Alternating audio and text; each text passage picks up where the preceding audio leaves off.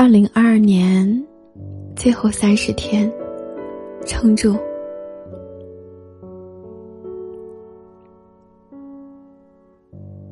二零二二年就只剩下最后三十天了。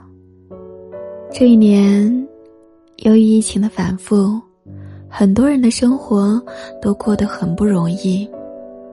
有人经历了隔离，被恐惧、无助包围过。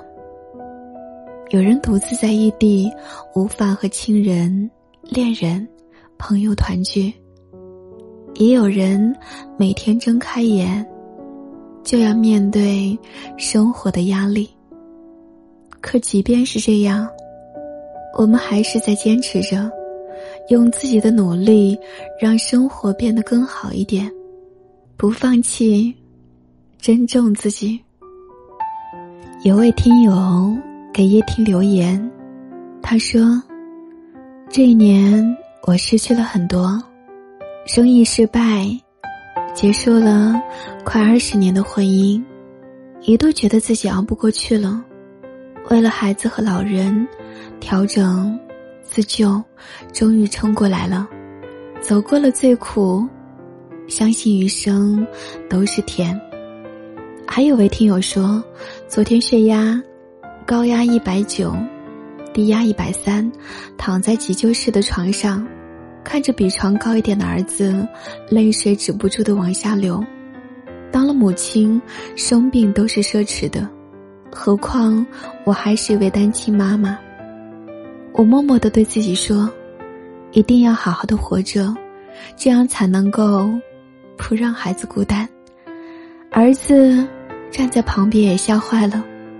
说：“妈妈，我以后乖乖听话，不惹你生气了。”很多时候，我们会因为生活里的艰难、考验，怀疑活着的意义。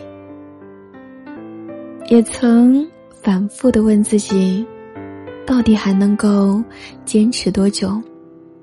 正是有了生命里的这些温暖和信念。在一直支撑着我们往前走。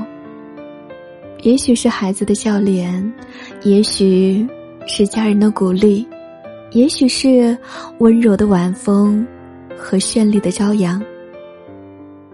他们都让我们感受到，好好活着是一件很珍贵、幸福的事情。还记得山西忻州那个因为密接形成。被刷屏的外卖小哥吗？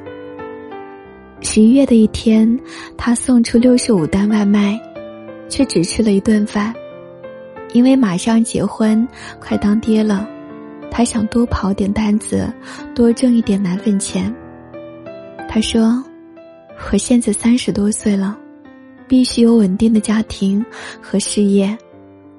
如果不是因为变成密接，行程被曝光。”大概这只是他生命里很普通的一天，很多网友都很心疼他，可外卖小哥却说：“我本来就是一个普通人，成年人都有自己的难处，但只要有一个人理解，我就感觉很值得。”对他来说，背后有人支撑着自己，理解自己。再多的辛苦和汗水，也都值得。我知道这一年我们都很难，生活的重压，疫情的反复，不管是经济还是心理上，都承受着很大的压力。但幸好我们都挺过来了。二零二二年的最后一个月，古斯希望你别放弃，好好的活着。继续带着那份温暖和爱，做自己生活里的英雄。